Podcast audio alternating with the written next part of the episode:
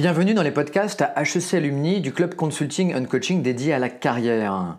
Je suis Grégory Leroy et j'interviewe aujourd'hui Denis Bout, cofondateur du cabinet d'adplacement Avenir Dirigeant. Il y a un temps où tu demandes à ton client, pendant euh, un mois et demi à deux mois, de ne pas se mettre en contact avec le réseau. Est-ce que tu peux revenir sur cet euh, espace de temps euh, et de collaboration que tu as avec ton client avant de s'ouvrir? C'est important d'abord pour vraiment marquer la rupture avec le job précédent. Il y a aussi une phase de deuil hein, qui, est, qui, est, importante de marquer. Euh, la précipitation est jamais bonne conseillère. Généralement, on est perçu par son entourage avec une étiquette extrêmement restreinte qui est la caricature de son dernier job. Donc, les personnes que vous allez contacter vont vous voir pour euh, au mieux vous proposer un job qui correspond stricto sensu et au niveau de fonction et au niveau de secteur ou de type d'entreprise euh, d'où vous veniez ce qui n'est pas forcément la meilleure idée pour vous parce que quand on change, quand on est amené à quitter une entreprise à 55 ans ou 50 ans, on a peut-être envie d'arrêter euh, de faire ce qu'on a toujours fait depuis ces 15 dernières années. On n'a pas forcément envie de rester dans ce même type d'environnement, etc., etc. La deuxième chose, c'est que comme on n'est pas prêt à parler de soi, parce que ça, s'apprend, c'est quelque chose qu'on n'a pas l'habitude de faire, euh, généralement, on gâche les premiers contacts que l'on a et comme on fonctionne sans trop savoir comment il faut faire, généralement les premiers contacts qu'on va prendre sont les contacts les plus élevés dans les hiérarchies ou les plus importants. Et comme c'est ceux qu'on ne prépare pas du tout, on les gâche terriblement et on aura euh, cramé son carnet d'adresses en 15 euh, jours ou 3 semaines si on ne prend pas le temps de savoir ce qu'on veut dire aux gens et euh, d'aller définir une vraie stratégie du pourquoi je vais rencontrer telle ou telle personne de mon entourage et qu'est-ce que j'attends de ces rendez-vous. Donc chacun de ces rendez-vous se prépare. Il faut effectivement prendre le temps de, bien préparer ça. Sinon, c'est, comme je le disais tout à l'heure, on crame son carnet d'adresse en, un temps record et après on se retrouve avec plus rien, plus personne qui vous appelle et la désespérance qui arrive. Tu parles de, savoir quoi raconter. Euh, quelque chose qui est important lorsque tu parles du pilotage de carrière, c'est non pas euh, d'être chercheur de job, mais proposeur de solutions. Et notamment le fait de proposer des solutions indépendamment du secteur euh, dans lequel on était rattaché historiquement ou dans lequel on a fait une partie de sa carrière. Est-ce que tu peux revenir dessus, s'il te plaît? Alors ça, c'est un point clé qui consiste à se dire, je suis plus que la somme de mes expériences, puisque ce que je veux mettre en avant, c'est un projet qui me ressemble. Donc un projet qui me ressemble, c'est déjà qu'est-ce que j'ai envie de faire avant de se dire qu'est-ce que je suis condamné à faire euh, sur la base de mon expérience récente. Puis la deuxième chose, c'est euh, d'être conscient que euh, on est dans un marché de besoins et de solutions. On n'est pas dans un marché de l'emploi. Rechercher un emploi, ça voudrait dire frapper à la porte des entreprises ou attendre que les entreprises vous sollicitent à travers des petites annonces ou des, ou des chasseurs de tête qui vous appellent, donc une vision un peu passive de la recherche d'emploi, euh, où on multiplie les envois de CV puis rien ne se passe parce que euh, on, ne sait pas exactement ce qu'on veut chercher. Donc la première chose à faire, c'est de décider qu'est-ce que j'ai envie de chercher sur la base de là où je suis bon et là où j'ai envie de proposer mes contributions aux entreprises. Donc c'est important que le projet se définisse non pas comme voilà ce que j'ai fait, mais voilà ce que je peux vous apporter euh, monsieur l'entreprise. Euh, ou monsieur le représentant de l'entreprise. Ce monsieur représentant d'entreprise pouvant être d'ailleurs soit votre employeur, soit votre premier client si vous décidez de créer une structure de conseil ou, quoi au caisse. Donc l'idée, c'est de savoir ce que l'on peut apporter aux entreprises, de le formuler en termes de contribution ou de solution, et après d'essayer de regarder quelles sont les entreprises qui ont des besoins et donc des enjeux qui correspondent à ces problématiques-là. Alors ça, ça passe par euh, une vraie analyse de qu'est-ce que je suis capable d'apporter en termes de contribution. Euh, une vraie analyse sans tricher aussi de euh, pour quels enjeux je suis, je suis fait euh, et quels sont ceux qui me correspondent le mieux. Les enjeux pouvant être des enjeux d'entreprise en termes de métier, mais aussi des enjeux de moment de vie d'une entreprise, des enjeux de personnalité d'une entreprise, de personnalité du dirigeant. Les enjeux, ils sont multiples, hein, parce que la réponse, c'est pas simplement je suis une pièce manquante d'un puzzle dans une entreprise, c'est au niveau des dirigeants qu'on accompagne, c'est des associations de personnes. C'est une personne qui s'associe à une autre. Le fruit de l'association, euh, pouvant être à un moment ou à un autre, euh, scellé par un contrat qui peut être, si le besoin est pérenne, et la solution permanente, ça s'appelle un CDI. Si le besoin est ponctuel et la solution ponctuelle, ça s'appelle une mission. S'il y a plusieurs besoins concomitants et que la solution peut être multiple pour ces différents besoins, ça s'appelle du share time, etc. etc. donc ça offre à la personne qui est en force de proposition de, de, ces contributions une palette de modalités d'intervention qui est beaucoup plus riche et beaucoup plus grande que simplement la course au sempiternel CDI dans une boîte assez similaire à celle dont je viens. Faut-il encore que les deux personnes soient suffisamment souples dans leur tête pour accepter ces, ces variations-là? Aujourd'hui, on sait très bien qu'il y a effectivement une composante d'âge et puis il y a une composante d'expertise qui fait que, euh, au-delà d'un certain âge, ou si on est dans une expertise un peu pointue, euh, la solution ne passe pas forcément par euh, renouveler un CDI dans une entreprise.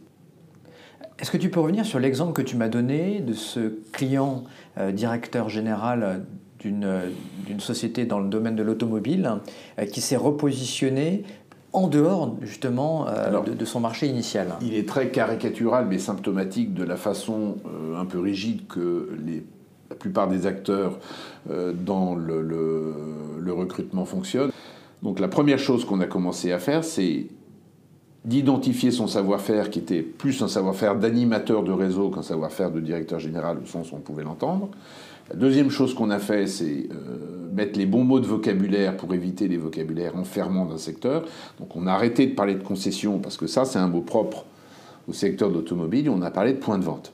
Et du coup, euh, on a arrêté aussi de travailler avec des chasseurs de tête qui ne raisonnaient que par secteur, et on s'est dit, euh, on va réfléchir et frapper aux portes de tous les opérateurs qui ont besoin d'animateurs de réseaux de points de vente. Et bien évidemment, on est allé en priorité frapper euh, la porte de, gens dans la grande distribution, puisque c'est effectivement leur, euh, leur problématique clé.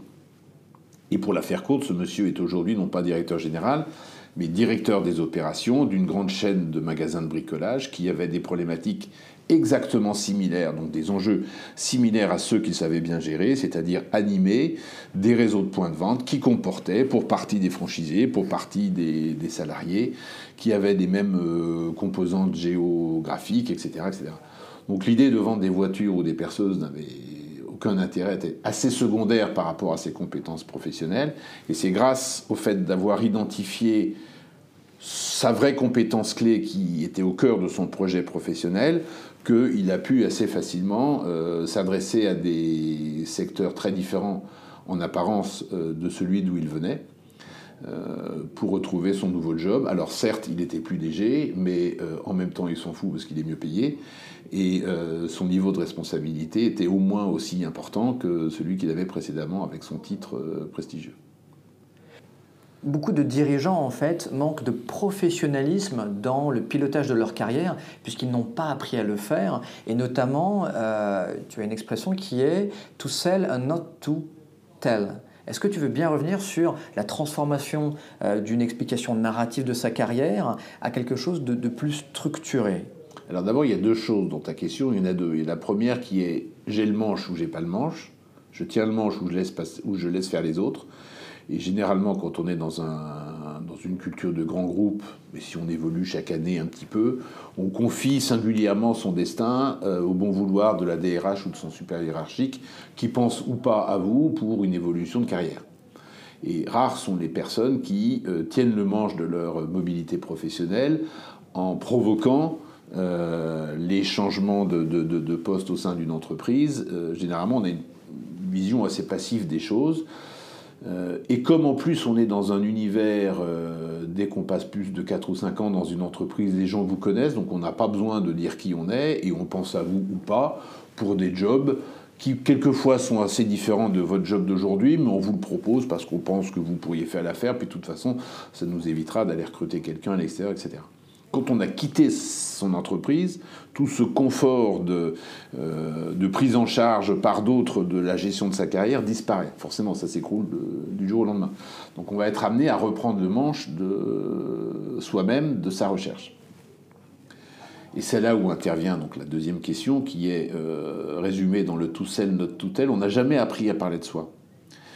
Euh, souvent, quand on est, y compris quand on est un dirigeant important ou le représentant d'une entreprise, quand on a des rendez-vous en one-to-one, c'est pas soit qui l'objet de l'entretien, c'est soit en tant que représentant d'une entreprise, en tant que directeur commercial, en tant que directeur financier, en tant que DG d'une boîte, on, on s'expose, mais on s'expose au nom de son statut dans l'entreprise.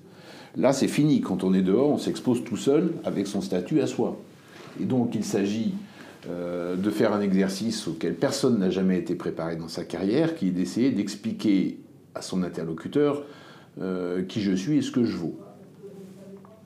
Ne sachant pas faire, la plupart des gens font ce qu'on appelle des curriculum vitae, c'est-à-dire que je raconte ma vie, euh, tout le long de ma vie, hein, c'est l'origine du mot curriculum vitae d'ailleurs, je raconte les cercles de ma vie et les enchaînements de carrière que j'ai eus, et puis le fil directeur, ben, il n'existe pas. Ou alors, certains professionnels, des RH ou chasseurs de tête, peuvent euh, en voir se dessiner un qui est généralement assez euh, basé sur, enfin qui est généralement basé sur les deux dernières expériences ou les deux dernières étapes de carrière, donc qui est assez limité. Euh, par rapport au spectre des, des, possibilités. Donc la première chose que nous apprenons à nos clients dans un cabinet d'outplacement, c'est un, de redéfinir ce qu'ils ont envie de faire, et deux, d'apprendre à vendre ce projet aux autres. Quand je dis vendre ce projet, ça veut dire le structurer, le présenter avec des vrais arguments. Donc une présentation de soi, c'est euh, un argumentaire commercial de soi.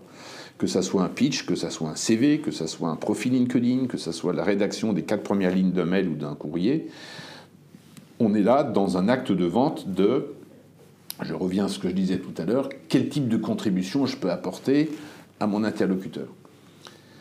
Donc quand on est dans des documents de vente un peu génériques comme le pitch ou euh, le CV ou le profil LinkedIn, il s'agit de mettre en avant les 10-15 mots-clés, pas plus, qui vont définir quel type de professionnel euh, je suis ou en tout cas quel type de professionnel j'ai envie d'être perçu par ceux qui me lisent. Et c'est super important quand on a envie de changer de métier, c'est super important lorsque euh, le, statut que l'on a n'a plus d'importance, et 9 fois sur 10, on voit sur des profils LinkedIn de gens qui se définissent comme directeur général de leur ancienne boîte alors qu'ils n'y sont plus. Ce qui est important, c'est euh, soit, en plus si cette boîte n'est pas connue, on ne sait pas ni dans quel secteur, ni euh, à quelles expertises ou enjeux ils sont confrontés. Donc ce qui est important de raconter, c'est pas ce qu'on a fait la dernière fois, mais quel type d'expertise et ou de, euh, de contribution pour quel type d'enjeu je suis spécifiquement, euh, j'ai décidé spécifiquement de mettre en avant. Euh, non seulement tout seul, notre tutelle, c'est-à-dire se vendre et pas se raconter, mais en plus avoir vraiment être pénétré de l'idée que ce que j'ai à vendre de moi-même doit reposer sur un petit nombre de notions, ce que j'appelle des mots-clés, euh, il y a un autre adage que je mets souvent en avant qui est le 1, 2, 3 beaucoup, notamment dans les références. Si je dis plus de 3 ou 4 références, mon interlocuteur ne va rien retenir. Donc j'ai besoin de faire le choix euh, d'identifier les deux, trois étapes de carrière ou réalisation professionnelle que, que j'ai, qui sont les plus révélatrices, non pas de combien j'ai été brillant dans ma carrière, mais de comment je vais démontrer les compétences que je cherche à mettre en avant.